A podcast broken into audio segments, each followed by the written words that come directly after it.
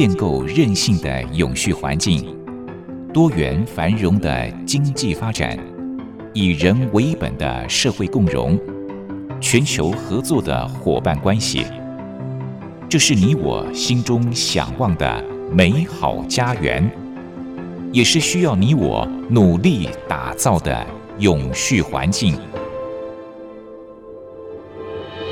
美丽台湾，永续家园。本节目由教育广播电台与台湾永续能源研究基金会共同制播。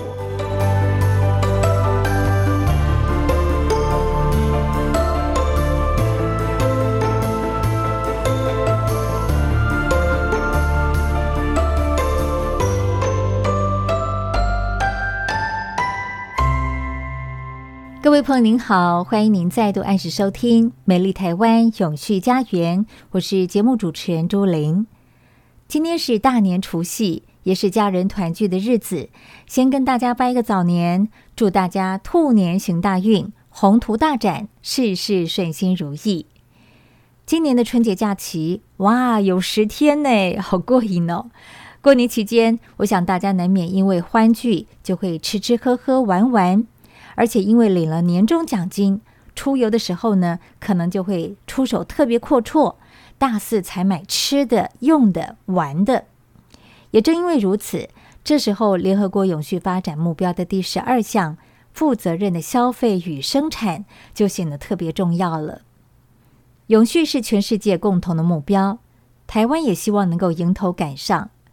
眼看企业产业，将碳中和、净零排放这些观念纳入到经营思考，个人和家庭当然也必须要为永续尽一份心力喽。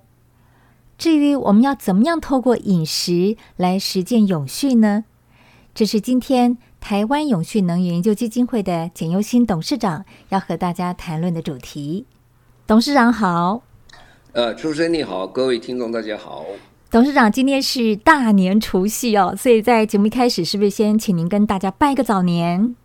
好啊，好快一年就过去了。对，你看，那在这个除夕的当头，呃，先跟各位拜个早年，是祝各位啊、呃，兔年啊、呃，一切顺心愉快啊、呃，家庭美满，生活健康。好，那最重要就是说，呃，这个事业顺遂。我也祝福董事长身体健康，兔年行大运。哈，主持人呃，身体健康行大运。谢谢。那今天我们要谈的主题就是透过食物来守护地球的永续。呃，我想很多朋友可能想说，我们的饮食跟减碳有什么关系啊？所以是不是一开始董事长就先跟大家聊聊这个主题？饮食跟减碳有什么关系呢？其实饮食跟减碳不但有关系，而且其实跟人类的生存有关系。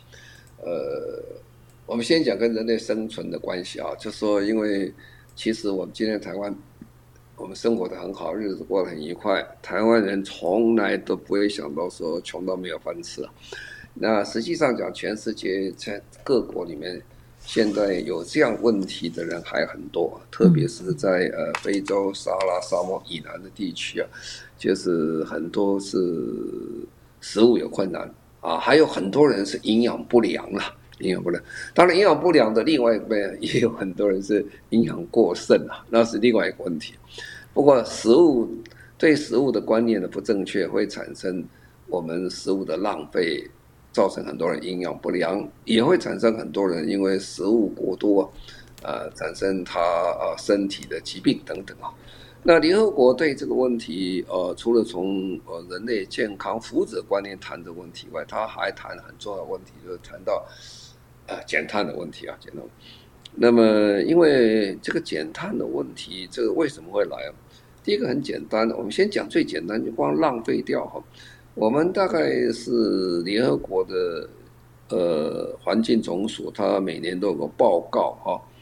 那么它的去年的报告是讲粮食的浪费啊，每年大概有十亿公吨的粮食是浪费啊，这个比我们联合国开始初初期的估值是两倍以上啊。那这份的报告讲说，光是家庭食物的浪费啊，平均啊，平均每年大概是七十四公斤啊。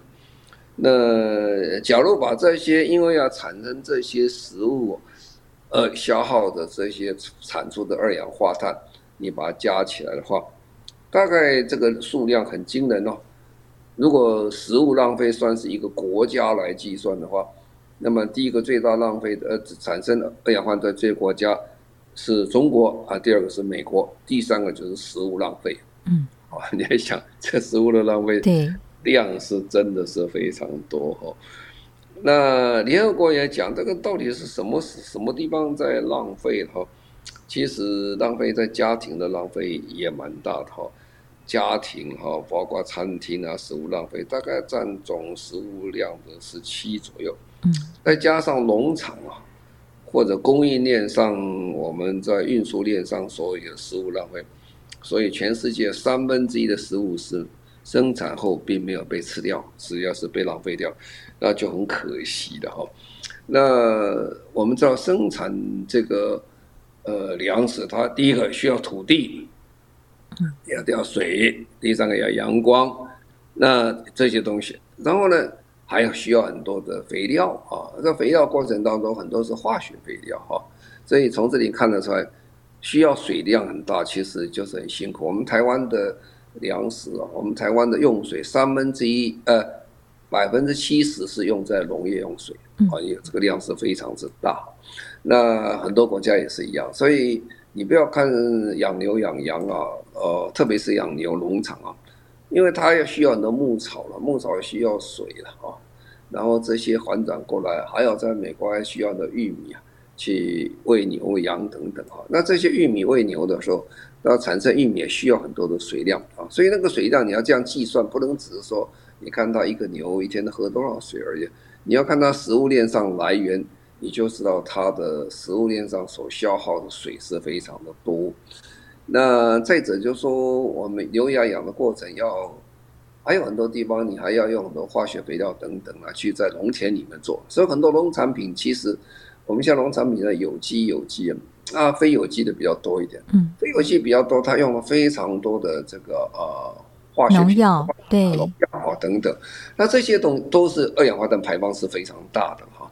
所以你看，这量是很大。然后你这个做好以后，牛嘛还要去屠宰啦，还要冷藏啦，还要运输啦，还要分包啦、分装啦，然后到呃嗯超商、超商还有冷气等等。那这些中间所用的电力跟能源、跟汽油、柴油等等，这个产生的二氧化碳其实量也是很不少了。那就算呃蔬菜也是这样，蔬菜我们常常看。我们包心菜啊，这个是玻璃菜是最明显一件事情。玻璃菜一般人啊，就是说哇，这个外表不好看，你就把皮剥掉，剥掉，剥了皮，哎，就很干净，是吧？哎，剥掉的地方其实是可以吃的，是不是不能吃哈？嗯。当然，你觉得吃的不好，你可以喂其他的呃呃动物呃鸡啊鸭吃的也可以，那这个浪费是很大哈。嗯。所以啊，那养到家里呢，我们就我们到到餐厅里吃饭一样，在家里也是这样，家里厨余很多了。啊，这这些都造成非常大的浪费，所以联合国一直在想说，怎么样来处理这个问题啊，才会呃解决我们粮食的危机以外，来解决二氧化碳排放。所以看到这里的时候，不要想说二氧化碳排放只是工业的问题啊。呃，我记得我们这个呃去年三月三十号，这个这个我们国发会讲了，国发会说这个。我们要净零转型，二零五零年净零转型啊，大家往这方面走。那净零转型里面很重要，第一个就是能源转型啊，这个讲也知道，这个是石油用太多了哈，不能用石油。那第二个是生产转型，生产过程当中我们要减少二氧化碳的排放。那如果就食物来讲起来，你不用农药，不用这个呃这个杀虫剂，就是可以减少这个排放哈。啊，再来很重要，就生活转型。生活转型，也就是今天我们讲的目的，是饮食的问题了。因为我们饮食量实在是蛮浪费的啊，蛮浪费。其实我们不觉得啊，但实际上讲，你先不要讲那个过度的浪费，你需要看那个我们每次到那个去看这个 buffet 的要吃东西，然后那个拿的东西人可观，爱吃不的时候，刚刚很多人拿的满满满的，就显得说哎呀。这个怕怕好像没有吃够本啊，嗯，那有时候拿过头了，拿过头就不要又把它倒掉，那确实都很可惜呀，很可惜。那家庭的呃这个厨余的量，其实是台湾是是蛮大的哈。对。所以联合国就在想这个怎么做？联合国要定个目标出来，我们要怎么做了？联合国就说，希望到二零三零年的时候，我们能够实现在永续发展中浪费的食物可以减半啊，减半。浪费的食物如果减半了，如果真的是讲说，呃，我们每年浪费十亿公吨，你减少五亿公吨，那不得了啊，那个就等于。你创造出很多农田出来了，因为那个你很多新的呃农作物出来，因为你没有浪费掉，但是这个是非常困难，啊，家庭的厨余也是一样哈，那很有意思啊，这次在这个所谓 COVID-19 的时候，呃，在英国，在英国因为家家户户呃大家都很辛苦嘛，是这个呃不能够出去啊，不能出去就在家里时间比较多，呃家里时间比较多以后就。仔细，大家就可以研究吃的东西。对，就自己烹饪了。呃，不但是自己烹，但是食物比较难买啊。嗯。各位想，你要如果像有区域，呃，一个社区被关起来，一个小区被关起来，你出去买菜都不方便。啊，所以你对食物会比较珍惜一点，会比较运用一点。结果他们发现了，哦，这样的话，他们减少百分之二十的食物的浪费。哎，这很有趣哈。嗯。这个跑出 COVID-19，结果想到这个问题，结果解决的问题。啊所以这个问题我们就要呃比较重视。所以今天我会谈这个问题的原因，就是说，呃，这个这个问题是必须要解决的哈。对。那联合国的报告里面有讲，然后他说我们一般的食物消费者，我现在不讲生产者，消费者大概食物百分之十一是浪费在家里哈。那百分之五是浪费在餐厅里啊，百分之二是浪费在商店里哈。嗯。所以你到超商去看，你说其实超商浪费的并不算多了，但是主要还是在家里浪费。啊，我们家里吃不完，剩食太多都是个问题。那么呃，但是他去分析一下这个剩食里面哦，大概分两大类，一个可食，一个不可食啊，就是一个还是可以吃，一个是不能吃。什么叫可食不可食啊？呃，有些比如皮啊，大家觉得皮太油啊、太肥也不吃啊，这是其实这是这是可食的哈。啊，不可食什么？骨头不可食，骨头你那都不能叫浪费，那一定会有这骨头嘛。啊，骨头不可食。那么这样可食跟不可食的比例哈，大概比例是在多少？在高收入的国家里面，大概是五十比五十，一比一左右啊，这个量还是很大，所以可食的浪费比例还是蛮多的哈。那所以呢，这个呃，大家都在想怎么样把这个减少这浪费，不要让这些厨余哦直接进入到垃圾上，还有什么其他可以用哈？因为联合国是这么讲，食物浪费其实是等于三重损失哈。第一个，食物被减损掉了；第二个，你因为要生产这个食物所产生自然的资源呢，也被浪费掉了啊，因为你本来这个资源。用水啊，用什么东西？等等，自然资源被损失掉。那第三个是经济资源，你要运送啦，也要再用等等啦，这些啊运输等等这些的经济资源也损失掉，等于三重损失。所以我们讲到呃减少食物浪费，其实它功效蛮大的哈。那我们等一下再说说明。是，就像董事长说的，其实我们在饮食过程当中，无形浪费了好多的食物哦，从生产端一直到消费者的口中。那我在一份资料当中也看到说，我们台湾一年一个人平均浪费的厨余是九十六公斤。我自己也从来没有想过，可能我自己浪费了这么多的食物哦。好，那究竟要怎么样减少食物的浪费呢？待会儿再请董事长继续来跟大家聊这个主题。美丽台湾永续家园，我们节目是在每周六早上十一点零五分播出。节目中所邀请到的主讲人是台湾永续能源研究基金会的董事长，同时也是中华民国无任所大使的景尤新博士。那么今天谈的主题是透过食物来守护地球的永续。从董事长的谈话，我们了解到，原来我们每天浪费了这么多的食物哦，实在是好可惜哦。而且浪费食物也会造成碳排放的增加。那么究竟怎么样能够减少食物的浪费，而且食物能够永续吗？接下来董事长就要继续跟大家谈这方面的问题。好，这个永续的概念啊，是其实我们讲永续是无所不包的哈。但是我们在讲，哎，食物有有这么多永续的问题吗？那食物会产生这么多的二氧化碳嘛？哈。所以呢，根据一个自然杂物杂志呃自然食物这个杂杂志期刊啊，这个外国期刊，这个 Natural Food 啊这个杂志，它在二零二一年曾经发表一篇文章，做过统计，这说明啊，全球粮食体系排放的温室气体占全球总排放量的三分之一。哇，各位想怎么样那么多呢？我们从来没有想那么多，因为工厂比较多了。它之所以说这么多的原因，是因为它是一个粮食体系讲的问题啊。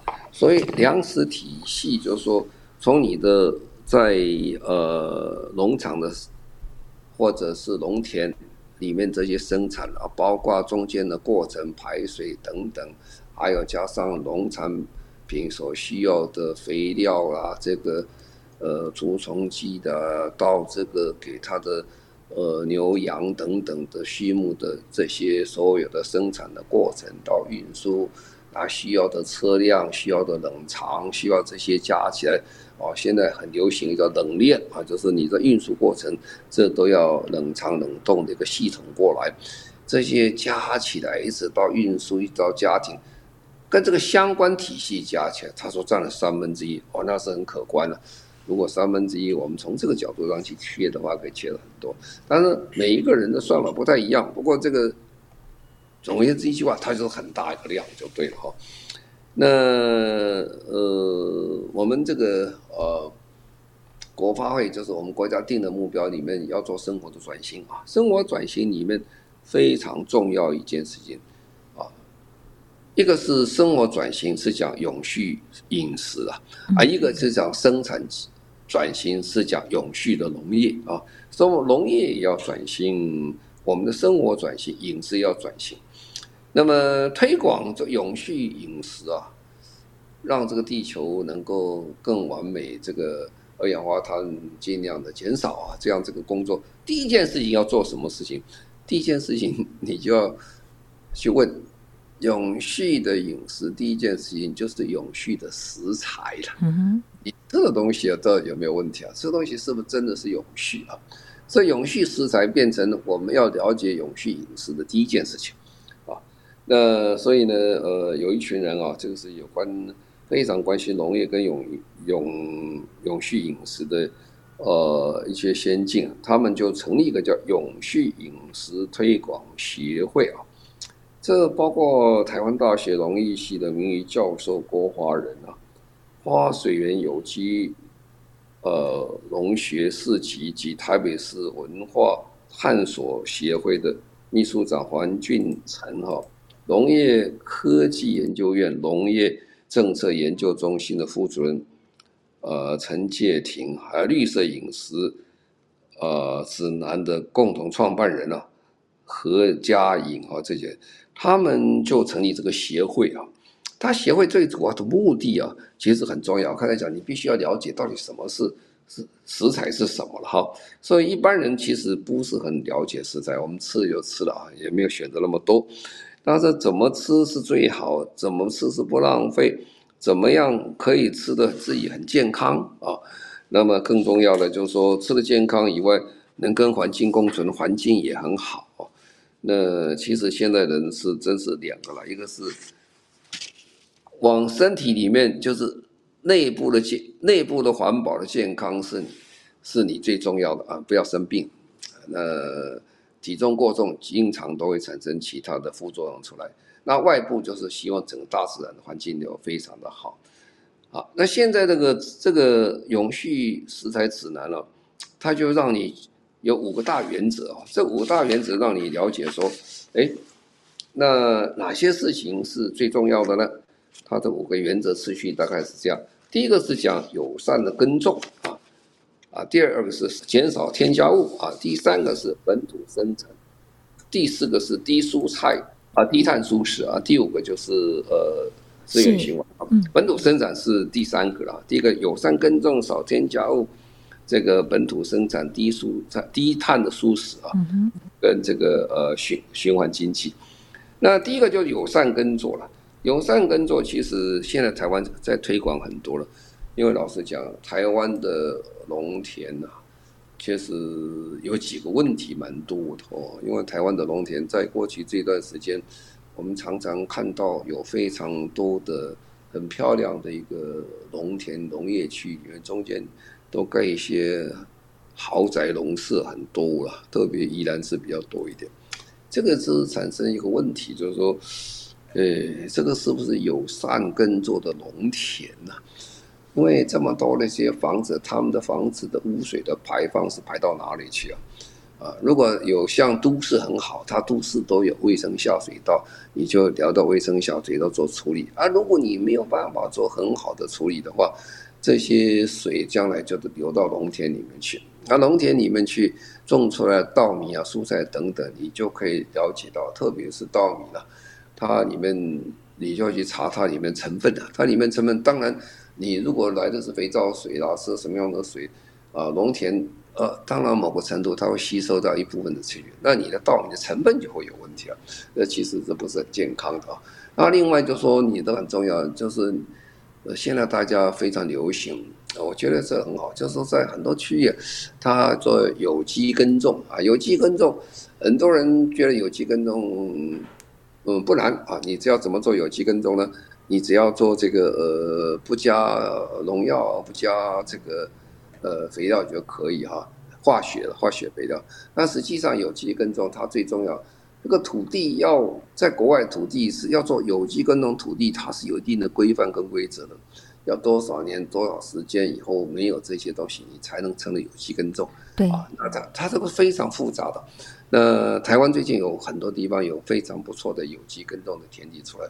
当然，他们的呃农产品价格都比较高了哈，那高其实是合理的啦，因为它必须要减少它的这个因为做这个事情做的损失啊，因此呢，现在都有所谓履历表就出来了，这些好产地的这些稻米等，你可以看哦，这是某某地方某某这个农会出来的这个产品很好，我觉得就是很棒一件事情，它都是又干净又好又合环保、干净是友善的一个耕作，这是。我想这是呃，整个我们在食物链中第一件最重要的一件事情。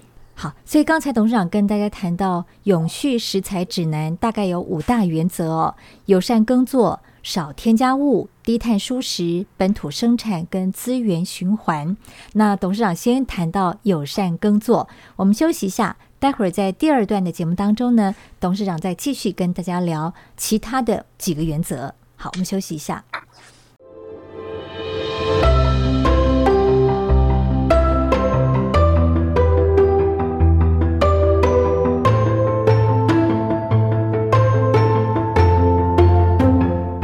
环境永续，企业永续，能源永续。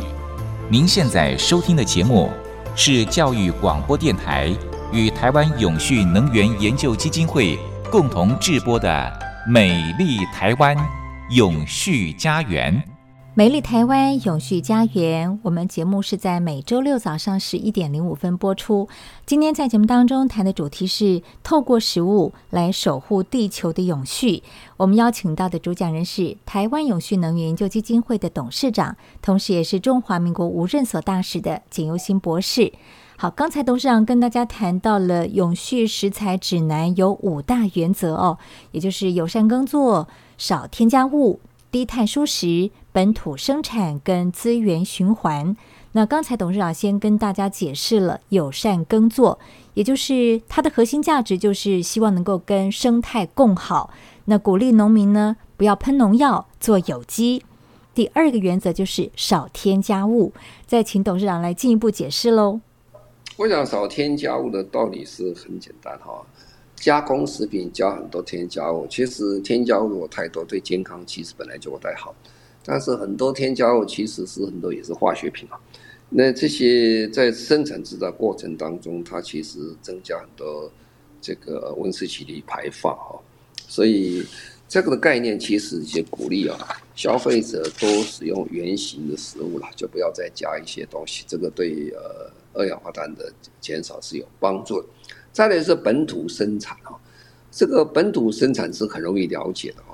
我们买一个苹果哈，如果是台湾的哈，台湾产的或日本产的，如果就讲二氧化碳排放的话。一个苹果从日本到台湾哦，你要冷藏，要坐船或坐飞机到台湾，产生的二氧化碳量其实是蛮大的哦。所以尽量用本地的食物、本土的生产。那么当然了，这个呃，特别是讲到这些呃蔬食啊、海鲜啊等等这些，如果能够呃使用本地生产的低碳饮食的话。那当然，这个低碳饮食里面很重要，也蔬食多嘛，哈。嗯。那这所以呢，它有个计算啊，这个计算说说，如果每个人都不吃肉啊，这个是蛋少吃一点的话，一天可以减少两公斤的碳啊。嗯。当然，如果全部要吃吃吃吃蔬菜做素食是不太可能的事情，因为这个每个人的生活形式不太相同。对。不，不过基本上本土生产是非常的重要啊。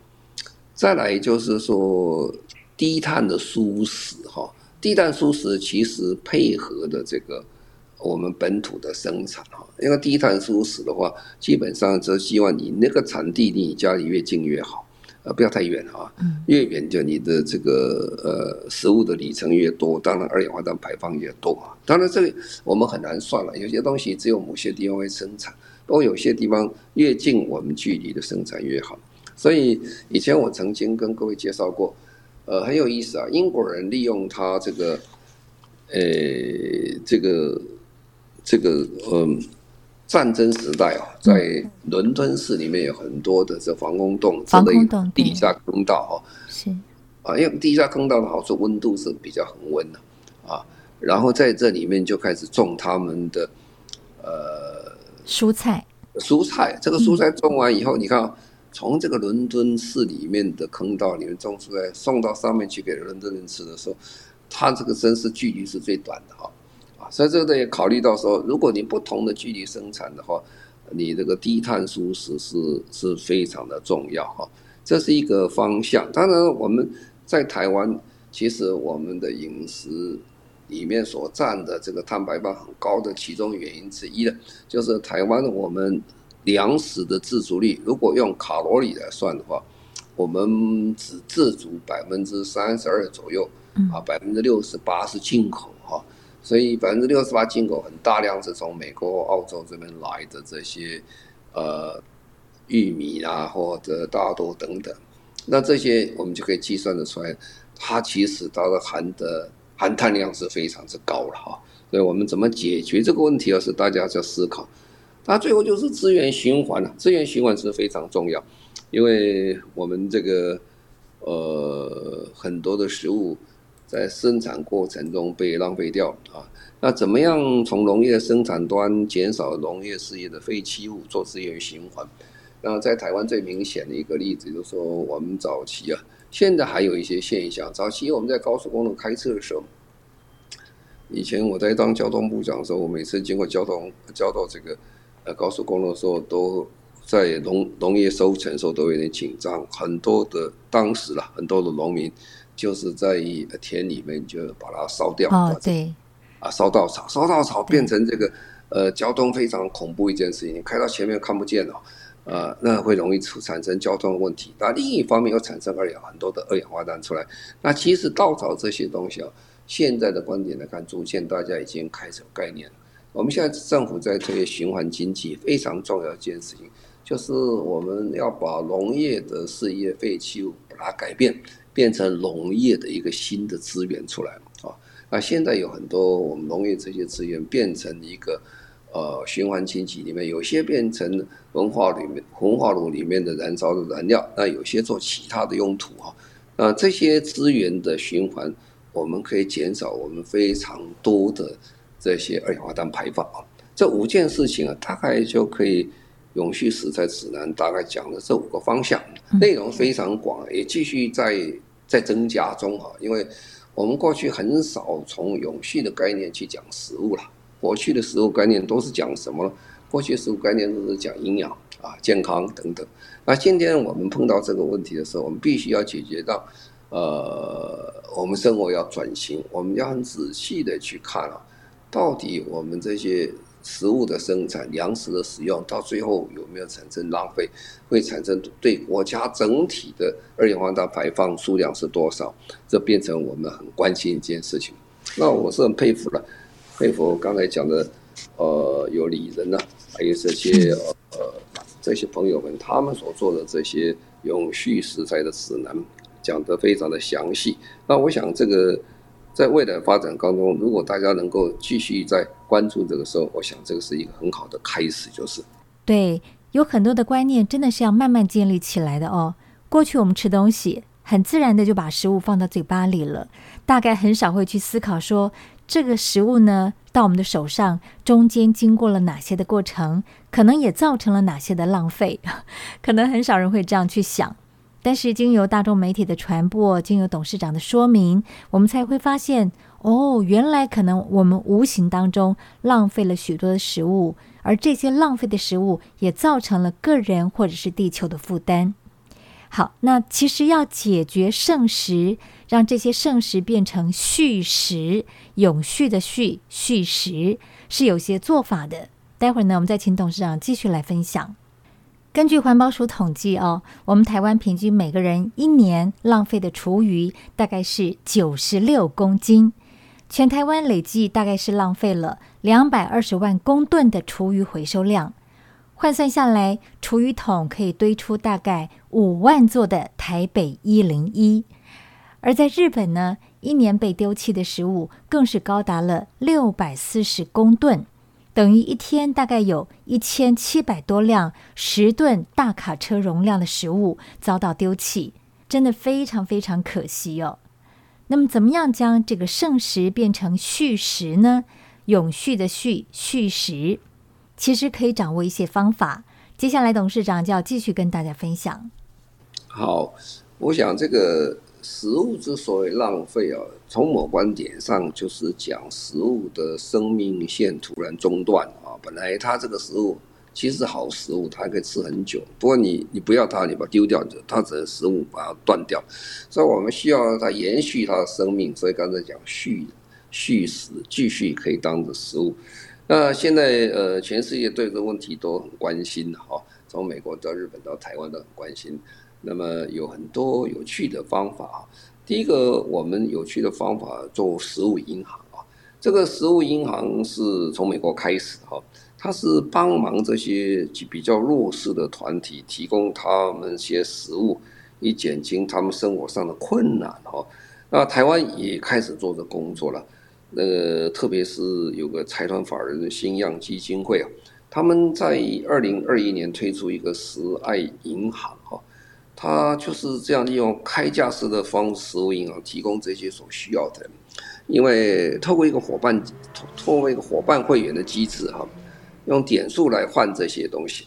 那这个时候我们就在讲，我们去找有哪些食物哈，哪些食物它其实还没到期，还快到期还可以用，或者是说比较可以放长久的罐头啊、主食啊、食品等，经过一些志工们的帮忙啊。因为所谓的食物最困难一件事情是分销上，它会产生非常多的一个人力啊，就等于我们收拾废弃物一样。废弃物要收拾很简单，分类很简单，但是要把它整个运输到某个地点，再把它分销，再做个这个重做的话，是非常困难的事情。所以有很多的职工朋友们啊，他们呃主动来帮忙这些事情。把这些收到的这些日常用品，还有一些食物罐头等等，把它做很好的分类，放到架子上，来大家来共享这些事情。这个有个很大的好处，就是说这种食爱银行不仅是说解决一些生死问题，它可以让这些年轻的职工朋友们，他早一点进入社会。了解这社会的困难啊，造成他们的大爱能够发挥到这整个社会里面去，所以它是有多方面的一个功用，我觉得是一个不错的一个方式。那另外一种，刚才是食物银行了，它是收集很好的跟你说。那另外是食物的共享的平台哈。那共享的平台，呃，这个是在差不多在二零一六年开始哦，有一个享食台湾哈，就大家食物来共享一一个这个活动。它是共享活动，就是说，呃，特别啊，有一位中央研究院的环境变迁的中心助理研究员呢，这是外国人呢，斯斯特凡哈，嗯，呃，他提到有些的这些。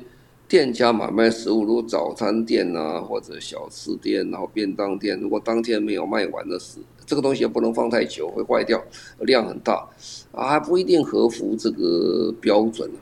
他他就创办了这共享平台，希望把这些食物拿来哦，大家一起来帮忙，这个洗，大家一起洗呃珍惜这些食物，把没有办办完、没有卖完东西，呃，放在公共的冰箱，这个冰箱大家放在里面。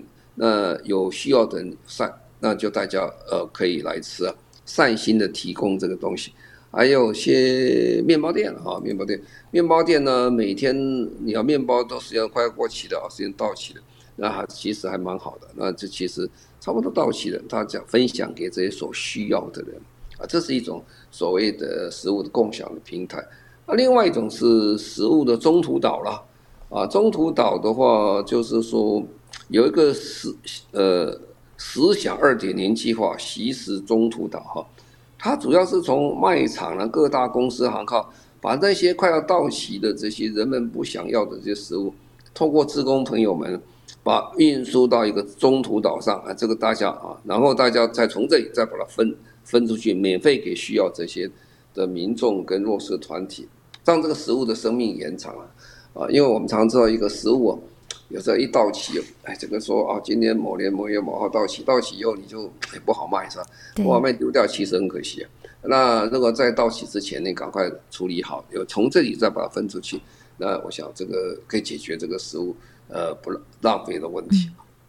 嗯、那再来呢，呃，在日本呢、啊，它有一个叫剩食吃到饱啊，哦，剩食吃到饱就是说。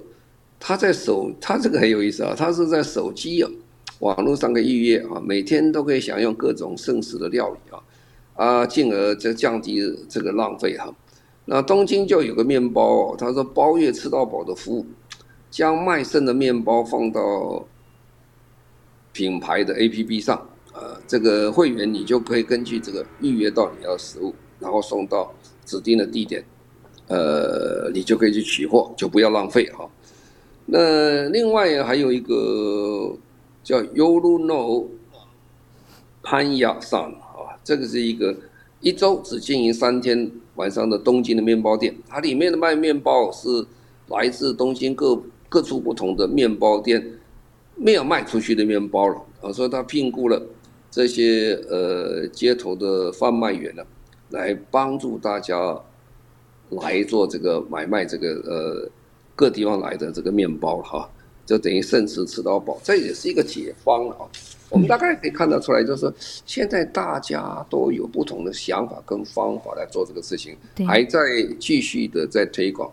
尤其现在人对这个所谓的食物的这个享用期限的日期都非常的看重，在这个期限之前到之前，赶快把它处理掉，否则过去大家就不想吃了，觉得是过期食物了哈。啊，那另外还有三件事情，其实蛮有趣的事情，其实大家做的这是种心理上的改变。呃，第一个改变是什么？这很有意思啊，再给丑蔬菜一次机会，丑水果一次机会。嗯。呃，那个水果，苹果、梨子，有些长得比较怪相，其实它还是苹果啊，它也不是不是块烂苹果，它很好的苹果，这个样子丑比较丑一点。那大家买苹果总是挑那又圆又胖又好的啊。所以这些丑蔬菜或苹果有人不吃啊，这是很可惜。它其实很好的食物。那第二个，优先购买集齐的商品哈。那我想在 Seven Eleven 啊，或者好像超商，我看全家里面都有。稍微想这个几小时前要到期。快要到期的这个时间，它可以打折啊，打折，希望大家可以买到。其实还是很好东西，它还没有到期。不过它在到期八小时之前，他就讲说好，现在开始打折，那就不要产生很多即期的商品浪费掉，也是很可惜的。那最后还是大家心理的问题。点餐的时候要很适量啊，特别是 buffet 在台湾是非常的流行啊。buffet 大家都讲，一下，我一定要吃的很饱哦，这个才不浪费我这个钱呢，吃到饱才不很可。才不浪费，但是老实讲，吃到饱对身体的对身体的器官是对不起的，负担太大了，负担太大。对，所以我们要一个很正常、正确的饮食观念。一方面，对内循环是照顾自己的循环，外循环是照顾这个地球。内外循环你都做得很好的话，那我想这个地球永续和人的永续的机会就多很多出来哈。所以我是觉得，从这个食物上来讲。我们在讲到所谓生活的转型，其实它项目是非常多，食衣住行样样都会谈到。将来我们还会再谈到，呃，衣服的这个这个永续的方式，还有行啊，还有这个等住等等。是，其实改善剩食可以从珍惜每一次和食物的相遇开始。剩食这个议题看起来好像很庞大，但我们其实都有能力去尽一份心力。除了支持这些组织在做的事情，我们也可以从日常的微小行动开始做起。如此一来，我想珍惜食物并不是那么困难的。非常谢谢董事长今天跟我们谈到了透过食物来守护地球的永续这个议题。谢谢董事长。好，谢谢，再见。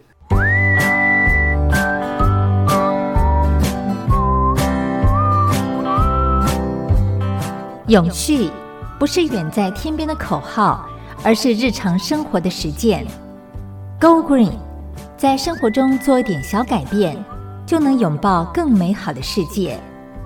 请听绿色生活提案。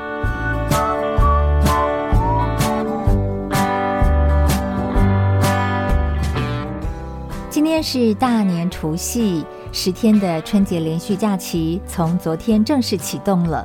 那么，我想在这段时间，家族团圆相聚，除了吃年夜饭，很多朋友一定也会把握机会，和亲朋好友一块儿外出去走一走。出门玩耍，有没有想过可以兼顾永续呢？这当然是可以的，而且不光只有环保爱地球，还有很多很多方式都可以来实践永续旅游。那么今年的过年假期，大家就可以一起来响应喽。什么叫做永续旅游呢？所谓的永续旅游，依照台湾永续旅行协会的介绍，以最简单的方式来说，就是在旅行的时候降低对于环境跟社会的冲击，而且促进旅游地点的经济发展。很多人想到永续旅游，立刻想到的概念，大概都是环境面向的行动，比方说骑脚踏车，降低排放二氧化碳。不乱丢垃圾。为了减少资源消费，现在也有很多的这个旅馆呢，它是标榜环保诉求，比方说不提供一次性使用的备品，连续住宿不主动更换毛巾、床单等等。补充一下，根据环保署最新预告的一次用铝塑用品限制使用对象及实施方式草案。从今年七月份开始，饭店就不能够主动提供一次性的备品。后续各地方也将会推动价格区分，所以我们建议听众朋友，您赶快调整习惯哦。出门打包行李的时候呢，可要记得自备相关的盥洗用具才好哦。那么，除了减少使用一次性饭店备品之外，永续旅游还有哪些的要素呢？为了减少对环境跟社会的冲击。同时促进旅游地点经济发展，对于旅游地点的尊重，这都是永续旅游达人最关键的态度了。我想每一个人都有这样的经验：当我们到了一个新的地方旅游的时候，一定会想要多多的尝试当地的食物，体验当地的自然跟人文。每个地方的发展也都有不同的历史背景跟文化，也孕育出了不同的风情，带给我们很多新鲜的体验。但是这些多元特色可能不见得是我们熟悉喜好的样式，难免也会有一些需要调整的地方，或者是需要适应的地方。这个时候呢，记得要收起您本位的批评判断，而且要懂得入境随俗，更多的尊重当地文化礼节，保持开放的心胸，相信就会留下更不一样的回忆了。而每一趟的旅行，大家也都会想要采购一些特别的纪念品来留念，或者是跟亲友分享。不管是旅游过程当中的餐饮、住宿、游乐，或者是购买纪念品，对于促进旅游地点的经济发展都有非常正面的贡献。注意喽，最好能够选购对当地有帮助的商品跟服务，像是在地居民他们所提供的食材跟物资。同时避免过度的消费，防止突然间膨胀所带来的压力。举个例子来说好了哦，大家都很喜欢探索秘境，可是很多的这个旅客突然间的涌入，大量的涌入，可能会造成这些地方环境跟景观的破坏，那也可能会干扰了当地居民他们的生活，甚至带来后续地方永续发展的负面影响。那么这些都是我们在享受旅游乐趣的时候，必须要多加考虑跟谨慎面对的。享受每一趟旅行乐趣的同时，可以多想想自己的每一个动作、每个决定，爱护地球，尊重各族群文化，促进当地发展，而且不过度消费当地资源。我想这是每个人都可以学习的。旅行可以很永续，永续也可以很好玩哦。今年春节，当您和家人出游之前，可以好好规划一下，来一趟永续旅游哦。